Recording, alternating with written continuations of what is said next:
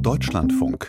Sport am Samstag. Einmal mit dem Boot um die Welt. Das Ocean Race der Segler erlebt eine große Faszination. Vor dieser Sendung konnte ich mit Susanne, genannt Sanni Beuke, sprechen, die bei der zweiten Etappe des Ocean Race mit an Bord eines Schiffes war, von den Kapverden nach Kapstadt. Und dort in Kapstadt habe ich sie auch erreicht und sie gefragt, ob sie, weil sie vor einem Jahr Silber gewonnen hat mit ihrer Partnerin Tina Lutz bei den Olympischen Spielen in der Klasse der 49er FX, ob das überhaupt vergleichbar ist mit diesem Hochsee-Offshore-Segeln. Ihre Antwort im Interview.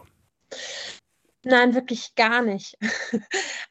Und zwar vergleiche ich es immer ganz gerne damit, dass ähm, sich das olympische Segeln vergleichbar ist mit dem mit Formel 1, wo es einfach darum geht, schnell und wirklich reaktiv um Ecken zu fahren und es um Millimeter ankommt. Und das Offshore-Segeln vergleiche ich ganz gern dann mit Rallye Dakar, wo es auch um Höchstleistungen geht, aber über eine längere Distanz, wo die Herausforderung eher ist, ähm, Strapazen zu überkommen. Also das Ganze ist abenteuerlicher. Und so ähnlich ist auch der Unterschied zwischen olympischen Segeln und dem Hochseesegeln. Wie viel Mut braucht man, um auf so ein Boot zu steigen und auf die Hochsee hinauszugehen? ähm, bestimmt ein gewisses Maß an Mut und Verrücktheit.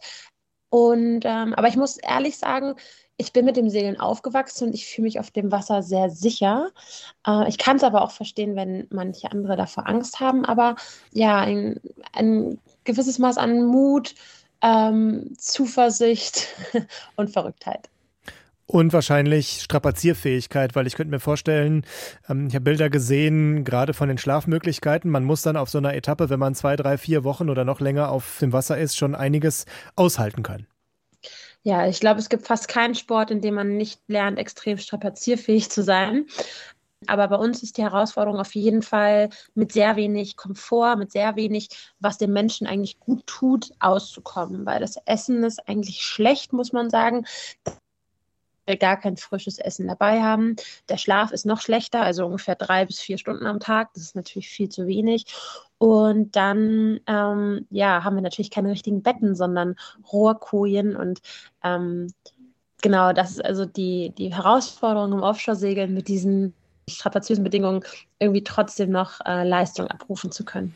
Wie kann man denn dann Höchstleistung abrufen unter diesen Bedingungen? Mm, indem man sich auf das Schöne konzentriert. Und natürlich muss man einige Leidenschaft für den Sport mitbringen und fürs Wasser und ja, zu allem, was dazugehört. Aber ich habe mich probiert in der letzten Etappe viel darauf konzentrieren, was Schönes um mich herum passiert, wie zum Beispiel ein Sonnenstrahlen, der mir ins Gesicht scheint, wie dann doch mal Essen, was gut schmeckt oder ein Witz an Bord.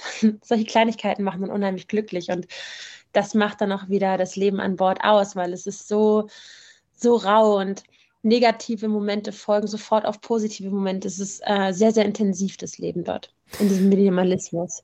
Sie haben, als das Ocean Race losging, äh, in einem Interview gesagt, Sie haben schon als Kind davon geträumt, einmal dabei zu sein. Jetzt sind Sie das in einem französischen Team, waren auf den ersten Etappen auch dabei. Ähm, die Etappe von den Kapverden nach Kapstadt, die zweite, haben Sie mit Ihrem Team sogar gewonnen. Was haben Sie da nochmal gelernt über dieses Rennen? Also mein Traum ist es, 2028 an der Vendée Globe teilzunehmen.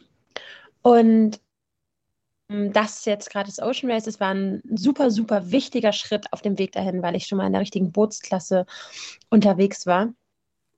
Und ähm, für mich stand dieses Ocean Race vor allem unter dem Vorzeichen Lernen, Lernen, Lernen. Und ich bin super froh über jede Lerneinheit, die ich die letzten drei Wochen bekommen habe.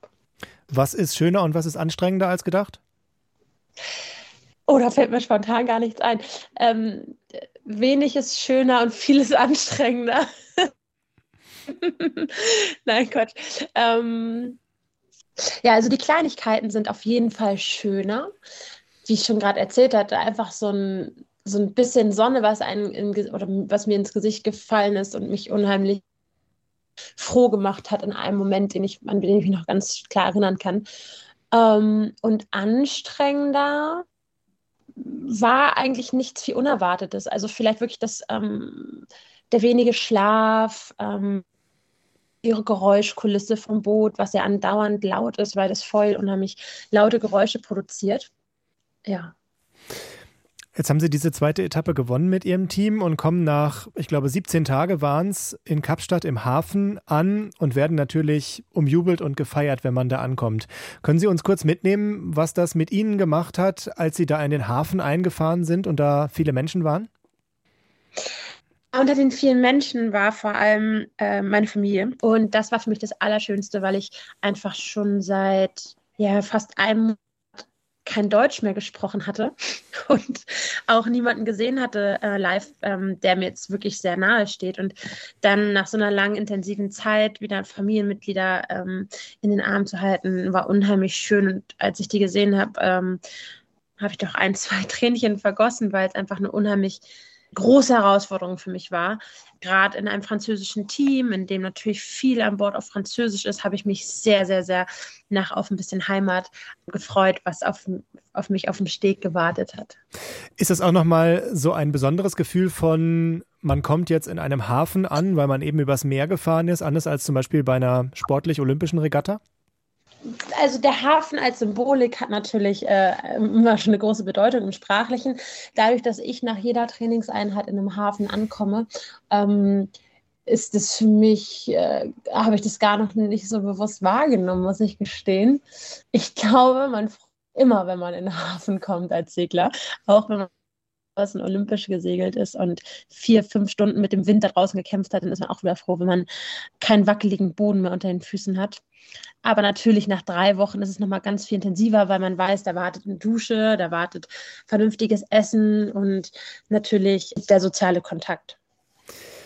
Jetzt läuft gerade die absolute Königsetappe des Ocean Race durch Südpolarmeer durch, von Südafrika an Australien vorbei bis nach Brasilien. Das geht mehrere Wochen. Sie sind jetzt nicht an Bord. Wie ist es dazu gekommen? Werden Sie immer nur für einzelne Etappen gebucht sozusagen?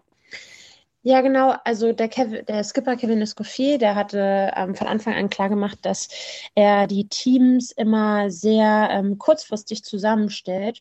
Und ähm, die erste Etappe wurde von einer äh, Teamkollegin gesegelt, Abby Ehler. Sie hat schon bereits drei Ocean Races hinter sich und ähm, für mich wenig überraschend tatsächlich hat er sie ausgewählt für diese Königsetappe, weil sie schon dreimal im Southern Ocean war und ähm, somit oder mehr Erfahrung hat, ähm, um für dieses Team die bestmögliche Stellschraube zu sein.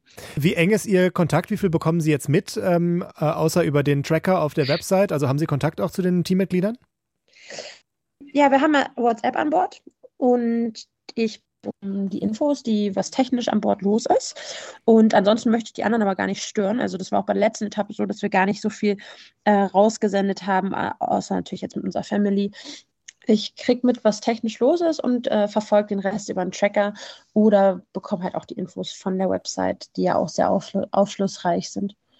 Als Sie mit an Bord waren, ähm, war sozusagen Ihr Motto, The Race is Female. Was wollen Sie erreichen? Dass mehr Frauen noch mit dabei sind oder äh, dass eine Bewusstseinsveränderung eintritt? Was ist das Ziel? This Race is Female ist eine Kampagne, ähm, die Frauen empowern sollen, soll Dinge zu tun, die sich vorher nicht getraut haben. Und zwar ist es der, der Claim von meiner eigenen Segelkampagne, äh, mit der ich dann 2028, es ist noch lange hin, hm ähm, hoffentlich dann bis zur Wonde komme. Und es geht darum, Frauen natürlich einerseits ähm, zu motivieren, im Segelsport über ihre eigenen Grenzen hinauszuwachsen, aber auch ähm, in anderen persönlichen Zielen, die beruflich sind, privater Natur.